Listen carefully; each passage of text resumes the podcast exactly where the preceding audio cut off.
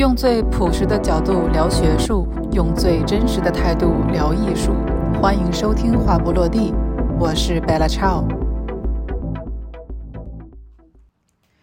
Hello，欢迎收听《话不落地》，我是 Bella Chow。今天我很高兴的能够请到我的好朋友王若琳，呃，阿米瑞是阿米莱西的上海总监，来跟大家打个招呼吧。Hello，大家好，我是若琳。呃，阿米莱西算是国际上呃影响力非常非常大的一个呃画廊了。那我们首先先那个请若琳来给我们介绍一下，就是一般阿米会选择什么类型的艺术家，或者是比较倾向于什么类型的作品呢？呃，那我先大概介绍一下我们画廊。就我们画廊其实是由呃毕加索的孙子和孙媳妇儿，就他的孙媳妇儿就是 Elmin Rich，我们老板本人创立的画廊。那我们目前呢是在布鲁塞尔、巴黎、伦敦、纽约，还有上海是有空间，所以可能有一些国内艺术圈的朋友对我们会相对比较熟悉，因为我们全亚洲唯一的空间就是落地在了上海。然后刚才贝拉她有嗯、提问说我们会。选择什么样的艺术家或者什么类型的作品，其实对于我们来说，我们代理的艺术家还蛮多的，在画廊里面都算比较多的。我们有超过九十位的代理艺术家。嗯、那在这些艺术家当中，有一些是呃已经被艺术史定义的成名的大师艺术家，就比如说呃 Richard Prince，比如说 Gunther Folk，他都是我们的代理合作艺术家。包括像 James Turrell，他的人生第一个画廊展也是和我们合作的。但与此同时呢，除了这些相对对大师类的艺术家以外，我们也有很多关于啊、年轻艺术家、八零后、九零后全球范围内优秀年轻艺术家的代理，所以相对来说，我们的艺术家类型是比较全面的。嗯嗯，呃，刚刚我提到，就说阿米其实已经算是国际上非常非常第一梯队的这个级别的画廊了。那想请问一下，就是呃影响力大。这个定义的话，对于画廊来说，它究竟是有哪些哪些方面的影响力？他们这样这样的大画廊，他们有哪些使命呢？嗯、呃，其实相对来说，我们画廊的确属于在全球都会发出一些声音的画廊，但是，呃，其实当然就有很多画廊比我们的。呃，咖位也好，成就也好，其实没有没有，实际上因为像呃呃高古轩也好，佩斯也好，Hauser 也好啊，他们都可以做。呃，更多的成就或者贡献，但是对于呃我们来说，如果算是比较 blue chip 的画廊，它可能在选择艺术家和在市场上，或者是说在推动艺术家发展上面，都有更多的选择权和主动权吧。嗯，就是我们呃一方面我们可能有。呃，能力去签下更好的艺术家，嗯，然后我们可以帮他推广到全世界。更多角落，嗯，更多美术馆平台，然后另外就是我们可能可以在市场上面给它价格上面有一些推波助澜的帮助，嗯嗯，然后与此同时，在藏家方面，我们可能也可以接触到一些呃所谓更有名的或者影响力更大的藏家。其实这个它和其他的行业我觉得都一样，就是当你的能力越大，影响力越大，你肯定就可以接触到更多在这个行业当中呃更有话语权的人。感觉像是蜘蛛侠的那个那句话，就什么的 with the great power, he also comes with greater responsibility，、yeah, 是不是？看到、嗯.蜘蛛侠。不过我们还有一个最粗浅的，从我的理解上来说，还有一个最粗浅的来定义说什么是大画廊，就是说他卖的东西就是特别特别贵。呃，我觉得，嗯，大家吧，我们这些老百姓最大一个迷思就是说，为什么？这个东西能卖的这么贵，尤其是一些非常抽象的作品，就说哎，怎么怎么简笔画，或者是哎叫什么一根笔的画叫什么来着？就那样的画，就是怎么就可以卖到上千万甚至上亿？那您你觉得是什么定义了艺术品的价格？你就觉得哎，比方说咱们就说一米乘一米的一个油画吧。你觉得这个东西它几万块钱到几十万块钱，甚至到几百万上千万，那这些东西它好在哪儿的？怎么就这么贵？嗯、呃，就是它怎么就这么贵这个问题，其实是一个呃非常复杂的，是一个庞大的体系或者艺术价值观、文化价值观决定了它的，它肯定不是一句两句话可以说清楚，但是我们可以试图通过今天的播客，就是。啊、理出一些思路。好，就首先，我觉得在相对比较 blue chip 的画廊里面，我们画廊的单价其实不算非常贵的，嗯。就可能像那高古轩这类的，肯定是非常非常单价来说是比较最贵的。对比较高的一些画廊，就我我自己感觉我们画廊是还可以的，就我们可能从一两万美金的东西到更高的上百万美金的东西，我们都有，就 range 会比较大。然后从如何决定定价，呃，首先其实画廊是有一个大体的定价逻辑的，对那这个定价逻辑对于比较年轻的艺术家，比如说他刚刚进入市场，他会有一些。呃，相对大家默认共识式的起跳点，就像你今天打出租车，你知道一上起步价 起步价。那对于刚毕业的年轻艺术家来说，行业内会有一个大家相对比较默认的价格区间，作为他们。呃，市场职业生涯的起跳点，那我们通常也会遵循这个规律来，可能稍高一点或稍低一点，但大体上会在这个区间。嗯，那后面的价格会随着这个艺术家的发展和市场反馈，比如说藏家如果反馈好，呃，或者是说他发展几年之后有了二级市场拍卖的价格，嗯那会给一级市场画廊的价格有一个正向的反馈，那我们就会涨一些价格，然后或者是根据艺术家的意愿来做一些价格上面的调整。嗯，但整体来说，它是有一个画廊的整体逻辑，呃，藏家的反馈、二级市场以及整个大体的宏观市场环境来共同决定的价格。嗯，那那我们细说的话，就是几万块钱、几十万块钱和几千万，它到底有什么有什么区别？就是到底这些能够创作出这种高价艺术品的艺术家，他为什么就是能够就是能够有这样的一个这么这么大的一个数字来支持他？嗯，因为其实对于像刚刚你说的，如果它的价格已经到了上千万甚至更高的价格，大多数来说其实都是非常成熟的艺术家，也就是说，他们的创作水平和艺术水平是被整个行业内公认的很优秀，或者甚至已经写进了艺术史课本里面，是被历史所记载的。人类史上最优秀的艺术家，那相应的它的价格肯定就会高上去，所以这个、这个我觉得是毋庸置疑的。其实通常情况下，我们在世的艺术家，他是很难达到非常非常少的人可以达到如此的高上亿价，对，嗯嗯，嗯。可能比较少，也只有像奈良美智啊，就是类似于这样的这样的艺术家。你们画廊有代理奈良美智吗？我们没有，你们是那个大眼睛那个是不是叫那个？呃克雷哈啊，对他也是老贵了，对，但他也没有到这么贵，嗯，眼睛可能画的太大了。像没有你一样。哦，没有没有没有。呃，那刚才还提到，我觉得有一个也是很迷的，就是它一个二级市场，就是尤其是老百姓吧，或者是包括哪怕是业界人士，可能一个艺术家一开始没有特别关注，可能呃头一年才十万，然后结果第二年就突然变成了呃大几十、一百万，然后涨价速度是就是快到一个惊人这样。那那这种涨价，然后他会画廊会怎么看待这种非常涨停的一种涨价呢？嗯，就首先，其实二级市场的价格上升，在我的认知里面，我觉得它不叫涨价，因为它不是一个主动选择的哦哦结果，它是在拍卖上由藏家通过竞拍而被动形成的结果，所以它其实是一个。我们说所谓的供需关系而造成的市场反应，但是一级市场的涨价很少会出现非常大幅的短时间内的涨价，几乎是不会出现的。是那二级市场的这种，比如说一两年之内短时间的翻倍，呃，我觉得情况有很多种。那这两年比较多的会出现这样的情况，我觉得是因为其实，在疫情开启之后，疫情过去的这三年里面，是中国或者是说亚洲的市场疯狂发展、非常非常繁荣的三年，它比前面的很长一段时间周期都要夸张，有更多的钱、更多的藏家进来。对对对，然后它其实会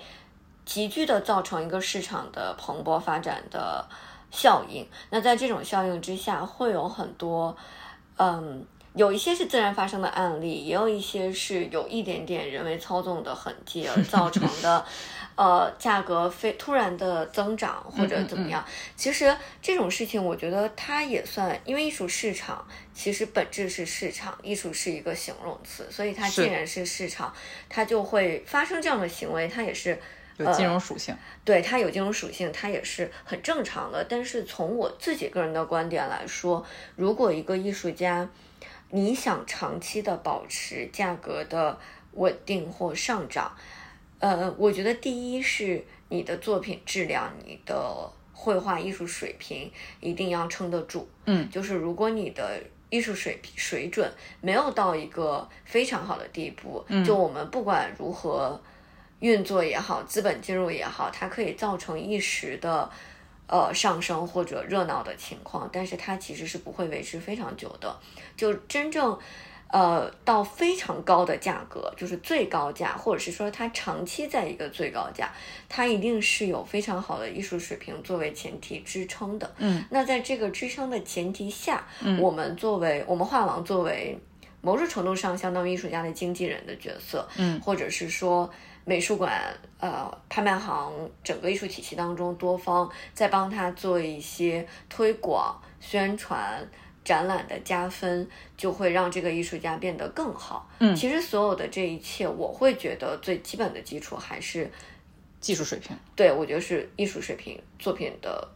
质量是不是业务能力足够好？对，业务能力是不是足够好？啊。那画廊希望看到艺术就是二级市场涨价不受控制吗？这到底是好还是不是？不是不是不好呀，肯定是不好。就我觉得要分不同的 case 吧，就是有的其实。某种程度上，嗯，也取决于艺术家的态度，因为有些艺术家他是希望看到自己的作品有更高的市场认可度，但也有些艺术家他会希望自己作品不要上拍，因为他不希望自己的作品有人在中有目的性的牟利，就是这个是很多艺术家都不愿意看到的，一个感觉艺术家需要迈过的一个内心的一道坎儿。对，因为对于艺术家来说，他们看到这种高价往往是很慌张的。因为第一，他拍卖拍的再高，他们一分钱也赚不到。对对对。第二是，他们作为艺术家，他们更多的工作在于创作，其实他们对于市场本身的参与度没有这么高。他们很多艺术家都是他不知道自己的作品为什么就被拍了这么高，所以他是有一点就是无所适从的对于这个事情。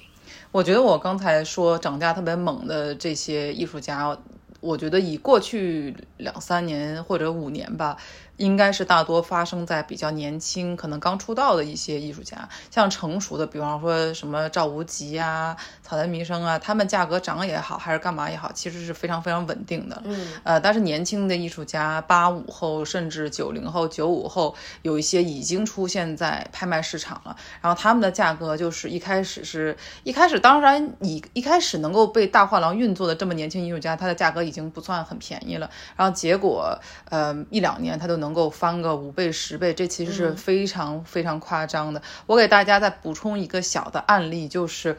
过去的话，按传统来说的话，就是正常一个艺术品到手里，然后再等它升值再卖掉，平均大概是要到二十到三十年。但是现在你能看到很多作品卖掉，可能就是呃三年之内的作品就可以到二级市场了。其实这点我自己个人感觉也是一个。嗯，有一丢丢小焦虑吧，因为我涨价涨那么多，我不知道能不能够用泡沫来形容这样一个，或者。泡沫有点狠，但是我觉得有一丢丢的小水分，我觉得应该也不好说。反正就是，就涨得太猛了以后，它又不像股市是有涨停或者跌停，有一个市场管控的。这个还是还是，我觉得确实是像若琳说的，是不是不受不受别人控制，是藏家主动来来造，就是来促成这些高价格。那。呃，就所以总而言之，就是涨得这么多、涨得这么快、这么贵的艺术家都比较年轻。你觉得这是不是一种艺术市场的一个通货膨胀，或者是这是不是一种内卷？就是看谁长得猛这样。嗯，呃，我觉得它也不能说通货膨胀，因为在。过去的这一段时间里面，藏家的确是有这样的需求啊。嗯，而且其实目前来看，中国国内的年轻艺术家拍卖价格没有特别夸张。嗯，就是可能比较夸张的是，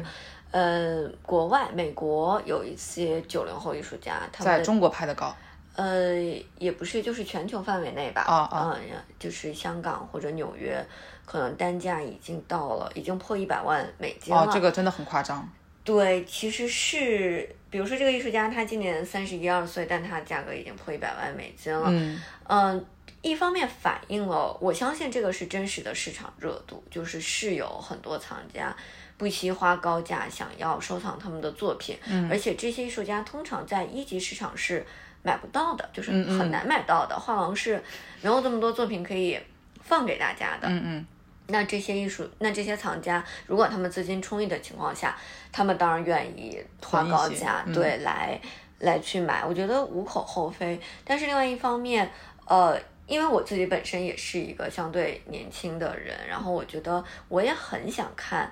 这些艺术家，他们到四十岁，他们到五十岁，他们的市场。如何进化和发展？其实这个也是我自己很好奇的一个点。但是我觉得你，我觉得你很难用它是不是泡沫来形容，因为它它是真金白银有这样的成交、有这样的需求的。那如果这个需求在，它你很难讲它是不是泡沫。对它，它肯定不是诈骗。然后，因为它和金融市场的泡沫概念还不一样，因为。我们这样来讲，你今天拍卖市场上，只要有两个人想要这个作品，只要有两个人在拍卖的时候上头，你一口我一口举，他举到了这个高价，你很难说它是泡沫。但虽然可能他的需求只有两个人，但他依旧可以促成这个高价。所以，他我我觉得是不能用泡沫来形容，嗯，但是的确是一个前所未有的。时代就是在过去的几年，可能八零后也好，七零后也好，六零后也好，上个世纪的艺术家也好，不管东方西方，大家都没有经历过，嗯，真的是做到了张爱玲说的“成名要趁早”啊，这个是 真的，对，没有这样的艺术家说，哦，今天三十出头，我已经被推到，甚至不到三十岁，已经被推到了舞台非常中心的位置。嗯，其实是，呃，在过去。至少我们保守一点说，在中国的绘画史上是很少是没有过的，对，嗯，对，呃，年越来越年轻，然后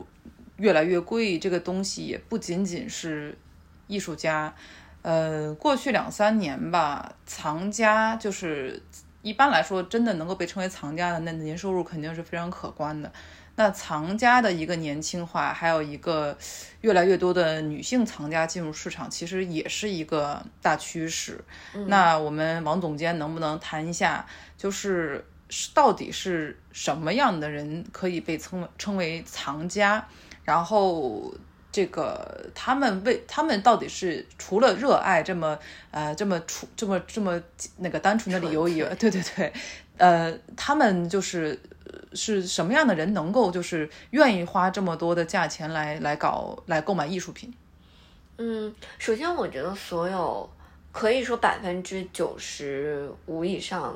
想要买艺术品的藏家，首先他们真的是爱或者是对对这个事情有兴趣，你才会愿意花很多的时间精力来了解它，或者是说花很多的钱。它它其实甚至不只是钱的问题，它是很多精力。呃，在里面的问题，嗯，呃，首先肯定是有很多热爱，然后其次，在不可否认的是，在过去两三年当中，很多人愿意进进入这个行业，呃，是也看到了艺术品某种程度上的投资属性，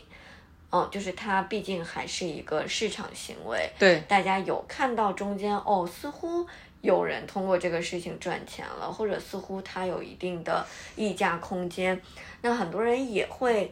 呃，出于爱和这个目的，就是我觉得这个是可以平衡，我我觉得是，嗯，不冲突。对，我觉得它不一定是冲突的，因为，呃，你不能说今天所有人买艺术品都像做慈善公益一样，就是如果大家在欣赏讨论艺术品的同时，它还能带来一部分溢价的功能，那我觉得是一件非常好的事情。嗯嗯就这个也是，呃，吸引人的一个一个方式吧。而且我觉得从长远来看，它不一定是一个不好的事情，因为中国藏家的大多数进入，很多人进入，根本上还是因为我们的经济变好了，有钱人变多了。大家解决了经济基础的问题，大家肯定有上层建筑的需求，嗯所以越来越多的人，嗯，当有一部分更多可支配收入的时候，他愿意来消费艺术，这个是一个更大的宏观的前提。但是呢，还有一部分前提是，呃，我自己个人觉得中国的艺术或者是说美学教育。是相对比较缺失的，在我们爸妈的那一代，甚至在我们这一代人，我们上学的时候，虽然我们有美术课，但是没人听是吧？被语文课和数学课给霸了。对，或者是说很少会有老师有意识的带我们去美术馆、博物馆，爸爸妈妈会带小朋友去看展。其实这个是现在我当，比如说等之后我们做了父母，我们可能会带孩子这样去，十岁以下不会跟大家去，就容太易摸烦了，，太烦了，容易破坏作品万一碰了个什么谁的瓶子，妈妈付不起怎么办呢？让爸爸来。爸爸万一你知道，谁知道爸爸在哪里呢？对，然后我觉得是中国整体还是美学教育，我觉得是不到位的。但是如果可以有呃部分的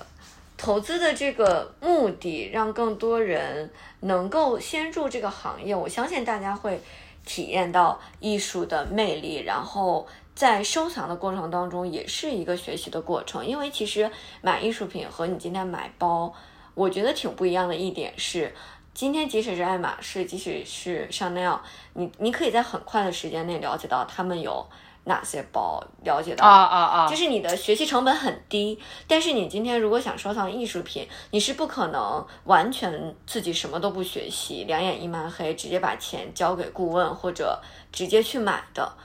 就是不管怎么样，你今天进入收藏，决定去买画的时候，你一定是要付出一些时间和精力来学习的。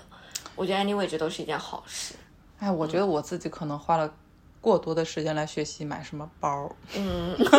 不过你也花了很多时间学习啊，那那是的，只差钱这一步了。嗯，这个太可怜了，买不起，买不起，买不起作品，只能买得起点儿小包包这样子。不过我觉得刚才现在王总监提到一点，就是，呃，刚刚不是也说，就是说现在年轻的艺术家三十出头，就是已经能够到百万美金这个级别，是是一个特别可观的数字。不过其实也是个趋势，就是说我们同龄人会更加青睐于。理解同龄人的东西，就一般来说，藏家可能也更容易喜欢买，就是跟自己年龄上下五岁或者不会超过上下十岁的作品。那藏家越来越年轻了，那可能确实他们愿意去付高价的艺术家的作品，可能也越来越年轻，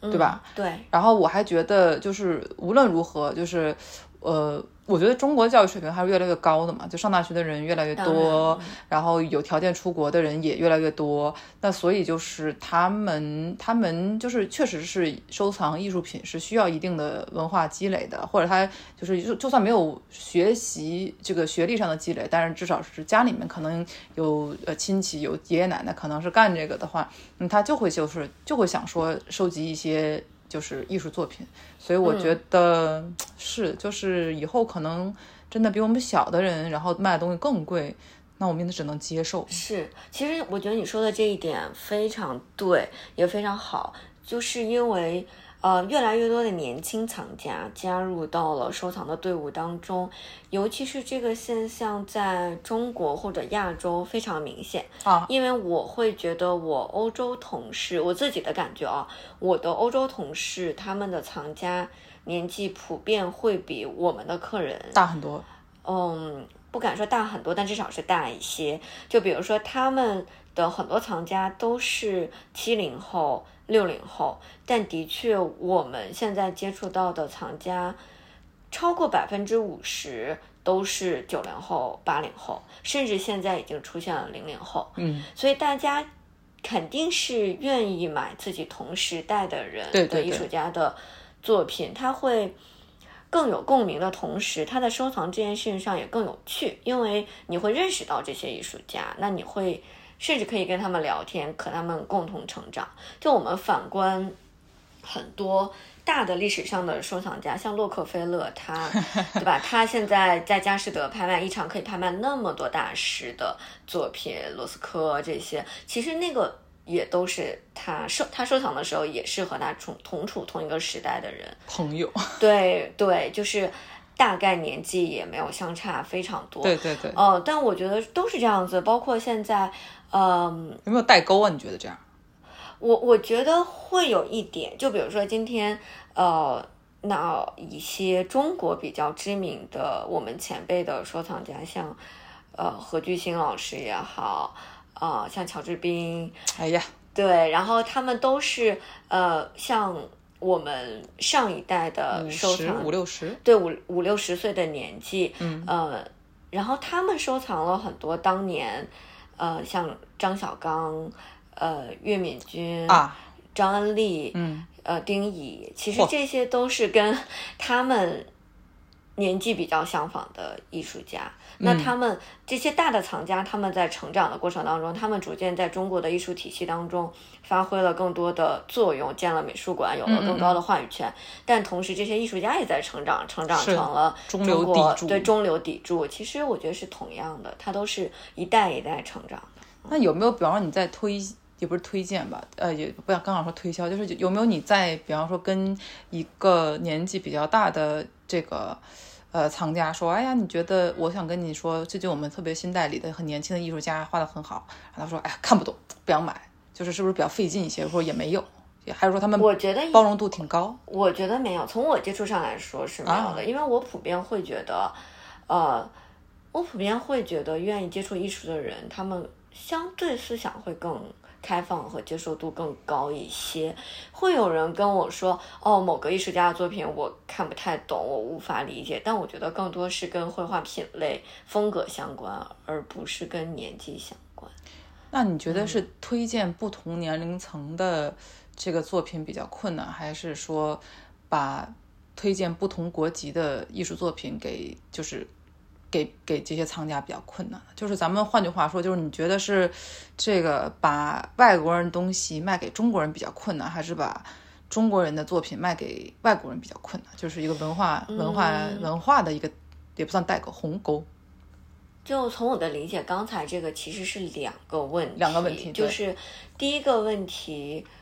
我会觉得把不同风格的作品推荐给同一个藏家更难一点。哦哦哦，因为每个人的审美是相对比较固定的，有人就是喜欢肖像，有人就是喜欢抽象，有人就是喜欢更色彩丰富的，有人就是喜欢偏素雅一点的，所以更多的是你要找到不同风格的作品去对应不同的藏家。突然有点像买衣服的感觉，就是经常会买重复的款 式。就是我觉得这个是人的本性吧，就是就是你你就是会天然的看到一些东西更有好感。嗯嗯嗯。然后第二个问题关于呃中外的艺术家和藏家的问题，呃，首先是我 base 在中国，那我大多数的藏家其实都是中国人。嗯，那。是，我会觉得把外国作品卖给中国藏家更容易一点。对，相比于把中国艺术家卖给外国藏家。嗯嗯。这个有更多原因，这个首先可能是我自我工作经验的局限，就是我大多数经手的 case 还都是把外国艺术家卖给中国。你们画廊是不是也外外国画廊多？呃，外外国艺术家多一些？对，我们百分之九十都是国外的艺术家，所以这个是我大多数时间在在做的事儿，就也有可能是我的工作经验局限了我的这个认知。嗯，但是我会也觉得大就是 in general 就是总体来总体来讲还是说。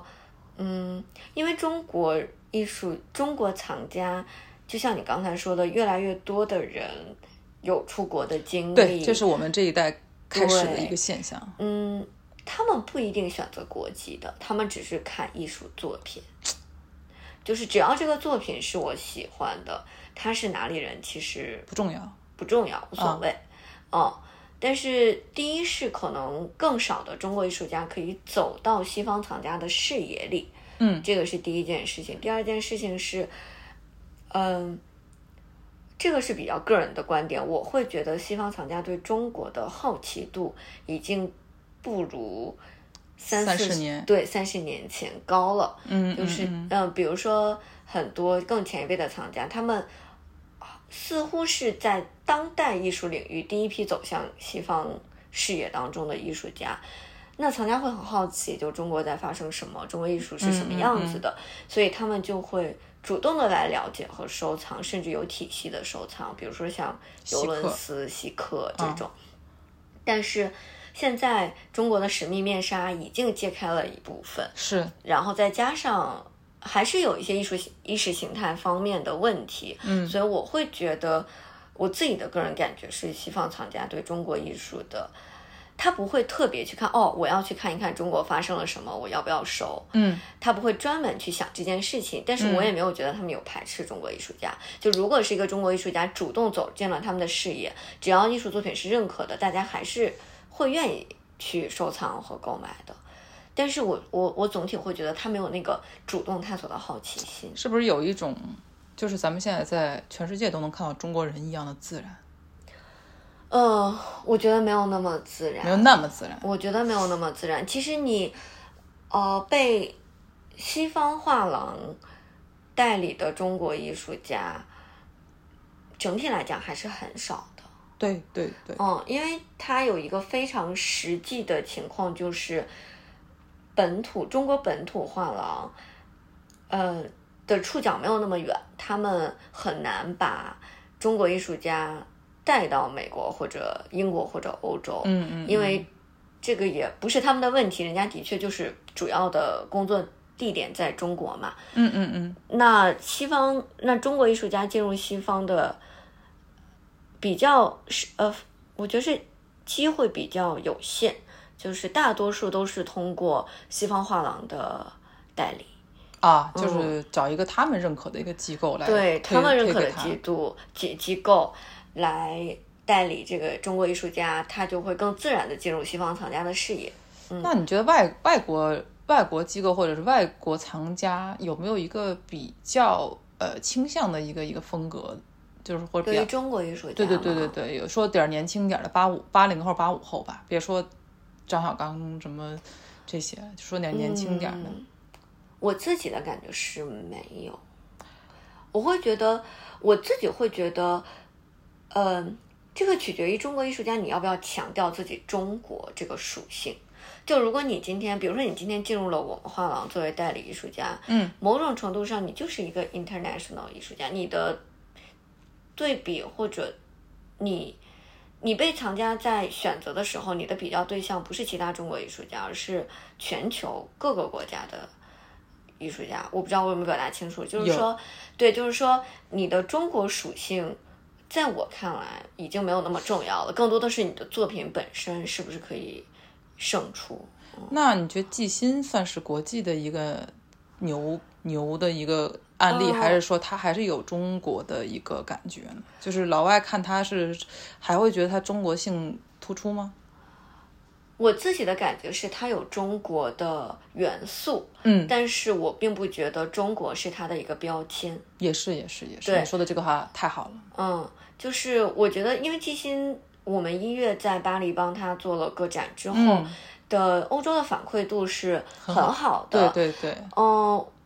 我我不觉得这个好是因为他今天看起来很中国，我觉得他是真的好。我觉得是他作品的风格综合风格，他们很喜欢。嗯你们现在画廊有代理九五后吗？九五后艺术家，中国的艺术家，还是没有说还没有？没有，朋友们听到了吗？啊，95 努力哦后有点，太小。呃，有一丢丢太小，但是也快了，也我觉得现在九五后卖的也很贵。我觉得不要着急，我觉得大家太着急了。啊，我就是觉得现在很着急啊，但是你又说，但是咱但是现在确实市场又是一个非常成成名要趁早的这么一个趋势。嗯，因为有一些我们所说的九零后，其实就是什么九零、九一、九二、九三，主要就是这几年九零初的这一代艺术家，他们在职业毕业之后刚刚进入职业发展阶段，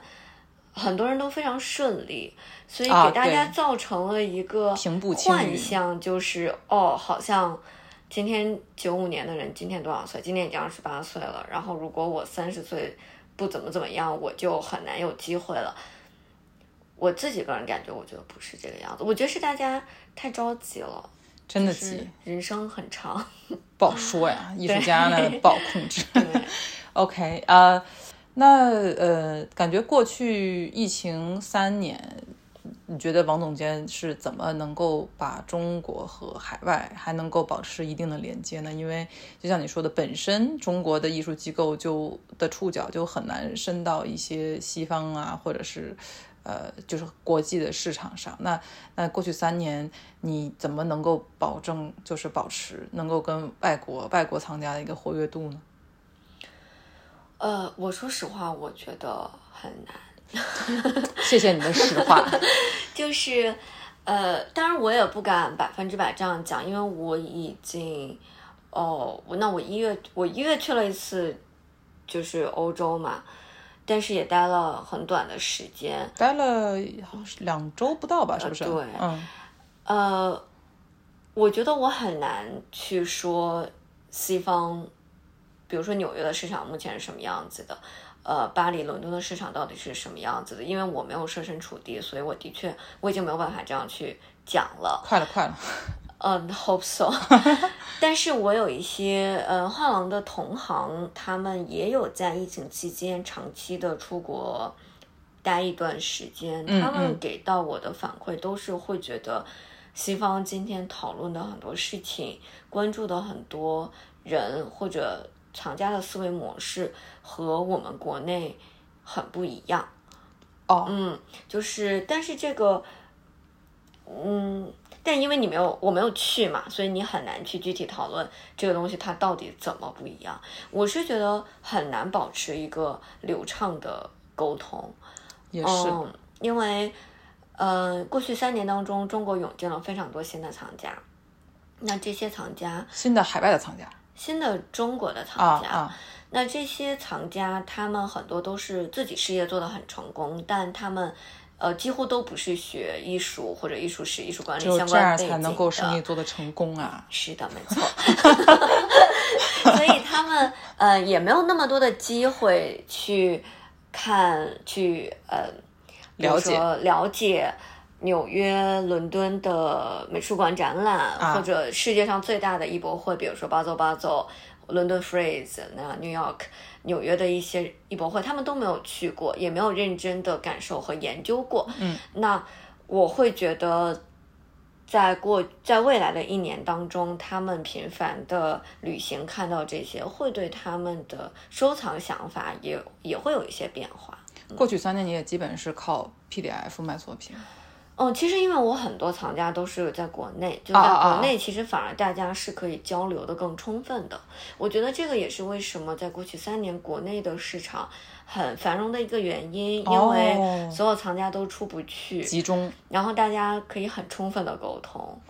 嗯，因为我们我之前跟那个胡专家 Gabo 你也认识，就我们上次讨论说，他觉得他会好奇说，因为现在呃就是世界又再一次开放了，中国又再一次就是可以跟世界到处走了，那这样的话会导致就是说，原来是我们必须要通过一些就是只有电子文件可以看一些作品，那现在可能大家可以随便走，亲自看作品之后，也许会对一个收藏有一个更加保守的一个改变。反正就是总而言之会有，也许这会有一定改变，为什么会是更保守的改变？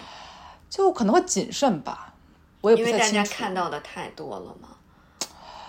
不好说呀。我应该再 follow up 一下这个问题，但是我也会好奇，就是会不会改变？我个人觉得很难。就是之前我跟我导师在沟通的时候，我导师就是说，已经过去两三年适应了。比方说，我们作为作为学术人士的话，就是适应了，就是开会的话是线上。但是现在后来二二年的那一场，就是已经线下之后，结果来的人还是很少。然后我导师就觉得，怎么这样？以后线上就别来了。但是就我就想说，嗯，在 post COVID nineteen 就是后疫情时代的话，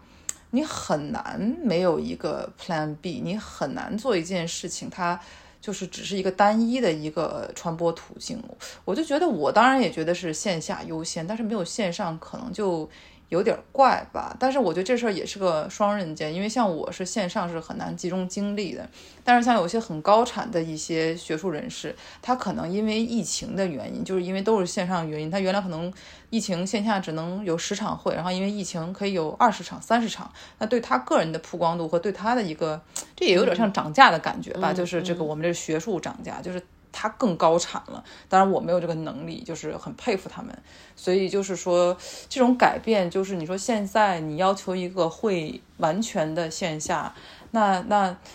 好不好？呢你就是这这也是一个思考的问题吧？嗯嗯，我觉得这个可能从艺术品销售的逻辑来说，跟开会的逻辑还不完全一样。说差了，不好意思，没事，因为。我自己会觉得，呃，可以线下观展是一件更有趣的事情，是一件很幸福的事情。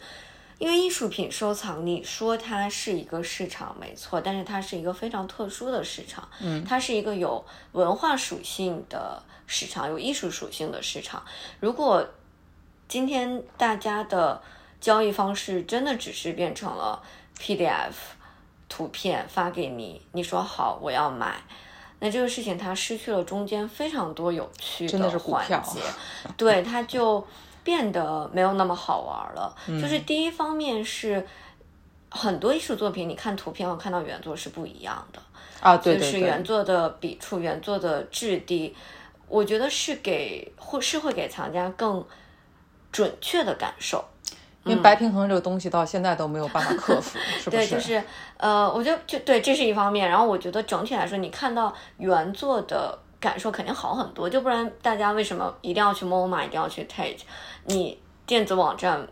人家电子化做的也还可以。马家秀照的再好，都没有真的试穿了。对，嗯，就是你去看这个作品本身，艺术本身还是有它的魅力。是的，对和。和让人很更激动的一些方面，然后第二点是，呃，其实艺术是一个把很多有趣的人聚集起来的一个媒介啊，对。然后你在看展的过程当中，参加艺博会的过程当中，你和人交流，你参与到了整个的各个环节里面，这个本身也是一件特别有意思的事儿。嗯嗯。所以我觉得不管怎么样，对于艺术行业来说，呃，恢复线下肯定是更好的。嗯嗯，那你觉得过去三年有没有一些让你印象很深刻、表现很突出的艺术家呢？我们也可以分两种情况来讨论，一个是默我们一个默认的一个价格，就是涨得。让我们非常的惊讶，或者是比方说是他的作品让我们觉得耳目一新，甚至或者是咱们可以再换一个思路，就是说，比方说原来这个艺术家他有是有一定的这个发展的既定印象了，然后结果过去哎他的作品突然一下有一个大转变，就是这也算是个印象突出。你有没有一个有一个有一个这个案例给我们呢？嗯。我觉得很难选出一个，因为太多了。就是过去三年，真的太多这样的案例了。然后，我觉得，当然，我们可以从市场或者学术高度的角度来分析一个艺术家的发展。嗯，但是从我个人的审美来说，呃。因为我自己的审美其实是偏传统一点，是对，是不是因为咱们都比较保守？对，可能是，所以呃，可能反而我我自己特别喜欢的艺术家，在市场表现上都没有那么的突出。就比如说，我经常会在我们画廊里面，我非常喜欢呃何忠贤、金昌烈这种很。韩国单色画派的这种艺术家是我自己很喜欢的，包括像，嗯，前两年拍卖上讨论度比较高，像林寿宇啊这种，都是我很喜欢的艺术家。但是反而在整个市场大的浪潮当中，他们没有特别强的被再次凸显出来。就是他们价格是有啦，就他们也有很活跃的市场交易度，但是它毕竟没有像很多聚光灯下的年轻人一样有翻倍式的增长。就是百搭的一些作品，是不是经典款？也不算经典款，就是我觉得是相对稳定，而稳定而我我是很开心看到这样子的，就是因为我觉得呃，艺术史上的人如果可以价点价格稳定在某个区间，是一个非常好的状态很。踏实。嗯，是一个，嗯、他会吸引到更多真的喜欢他的人。其实我个人觉得突出这个事情，尤其是在价格的市场突出，就是过去疫情吧，就是涨价的速度飞快，会让我觉得就是是不是疫情也改变了一些在市场上的一些的既定规则。就是过去的话，我们聊到就是说，呃，一个决定一个艺术家他价格怎怎么样，他跟他的二级市场的一个这个受欢迎程度，还有一个更重要的就是学术价值。就比方说他在世界知名的美术馆呐、或者他在世界知名的这些基金会啊，或者是藏家呀被他购买，这算是一个很高的一个学术背书。但是最近有些艺术家就是呃。二一年刚去世的一个那个叫什么来着？那个在苏佳士得还是苏富比，就是原来可能就几十万，然后一下子拍卖突破千万的那个。马修旺，对对对，他其实也没有办过多少个展览，然后他也就是之前可能没有那么关注这个人，然后这就有一种感觉，哦，原来疫情之后的这个就是他现在的新的价格，也许是可以跟学术的价值是脱离的一个关系。嗯那你怎么你你你认不认可就是这样的观点呢？呃，我觉得几乎可以肯定的说，它不能，它不能说完全脱离，只是说它不是一个完全正相关的啊对关系，应该是这样讲，就是。呃，并不是所有学术价值非常高的艺术家，他在市场上就一定有很好的表现。也是，因为市场的，我们来说，市场最终为他买单的人，还是经济基础比较好的藏家或者一些资本来啊为他买单。嗯所以那他们的选择，他们的品味是会左右这个市场的。但是在相对更加成熟的欧美体系当中，嗯，我们为什么今天说美术馆重要？是因为在 MoMA 也好，Guggenheim 也好，Tate 也好，其实它会有很多美术馆的成员来通过决策做什么展览的方式，嗯呃，我觉得是给予艺术家不同的认可。嗯，那如果这个艺术家他在 Tate 这样的地方做个展，那是一个非常大的认可。嗯反过来是会推动它的市场，而欧洲本地的藏家他们是会愿意听，或者是说愿意相信这些美术馆的专更加学术上专业人的选择，所以它会形成一个更良性的互动，嗯或者是说国立美术馆，西方的国立美术馆某种程度上可以矫枉一些市场的风气。嗯呃，我觉得这个是一个相对完整的体系，当然这个也是我个人的见解啊，如果有不不不太对的地方，欢迎大家纠正。呃，但是我也会同时觉得，中国我们现在有非常多的私人美术馆做的也非常好，但是相对在国立这一块是，我觉得是做的不够，我不能说嗯嗯缺失，它的确啊、没有起到更强的引领的作用。它会做很，比如说，嗯，中国国立的当代艺术美术馆 PSA，它是国立的，PSA 也做了一些不错的展览，啊，嗯，但我觉得它没有办法做到这么强有力的引领性的作用。嗯，嗯，当然这个是个人观点，求生欲非常非常谨慎。对，然后呃，那在这个情况下，中国的整个艺术市场其实是发展比较时间短的。很短，对，我们的时间很短，我们的体系相对没有这么成熟。嗯，然后在大量的钱涌进来之后，市场就变成了，似乎变成了对于艺术家几乎是唯一的一个认可和标杆。大家更轻易的会去看拍卖行出了什么样的价格，大的画廊代理了谁，他有了什么样的新的这个藏家互相之间的讨论，是这些市场的标杆就变成了过于主导的因素。那在这种情况下，呃，我会觉得就是可能会更加严重的造成学术价值和市场价值它没有办法成正比的，嗯，更脱离。呃对对，我觉得是，但我还是相信，就是是就是学术价值好的，它一定有市场价值。我也对，是但是只是它没有那么正相关。是，我们今天真的很高兴能够请到了，就是听出来吗？就是非常啊、呃影响力很大的国际的大画廊的大总监不要捧王若琳，王若琳总监，王总监来来，就是我们这一个啊小播客哈，来来咱们这个这个小节目哈，谢谢严博士的邀请。我们最后听到这会儿的观众朋友们，我替大家问一个问题，就是王总监，你接触过那么多有钱人，我这个是不是太粗鄙了？那种大客户、大厂家，然后也处理，也不是处理，也经手了那么多世界上很昂贵的作品，没有没有那么多，就是有那么一，至少你接触过是吧？呃，那你对于想要来开始入门艺术品收藏的人们，有没有什么最简短的，或者是就是建议啊，给大家听一下，给大家给大家指个指个明道。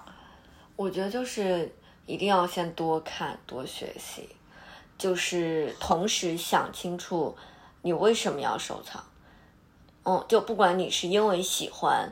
因为投资，因为想买给女儿，因为想挂在家里的墙上 都可以，但是你一定要明白你为什么要买一件这件作品。然后在此之前，就是一定要多看多学习，然后再下手，不要着急花钱。就是好作品 一定还会有的。对，就是不要着急花钱。好嗯，先学习。好，谢谢谢谢王总监，我们以后也会多多的跟王总监沟通和学习。谢谢杨博士，好啦好，谢谢大家收听《话不落地》，我们下期见，拜拜。拜拜。感谢收听《话不落地》，希望今天的节目能够让你多爱上一些艺术。你也可以在小宇宙、喜马拉雅和 Apple Podcast 搜索“话不落地”进行更多互动。我是 Bella Chow，我们下期见。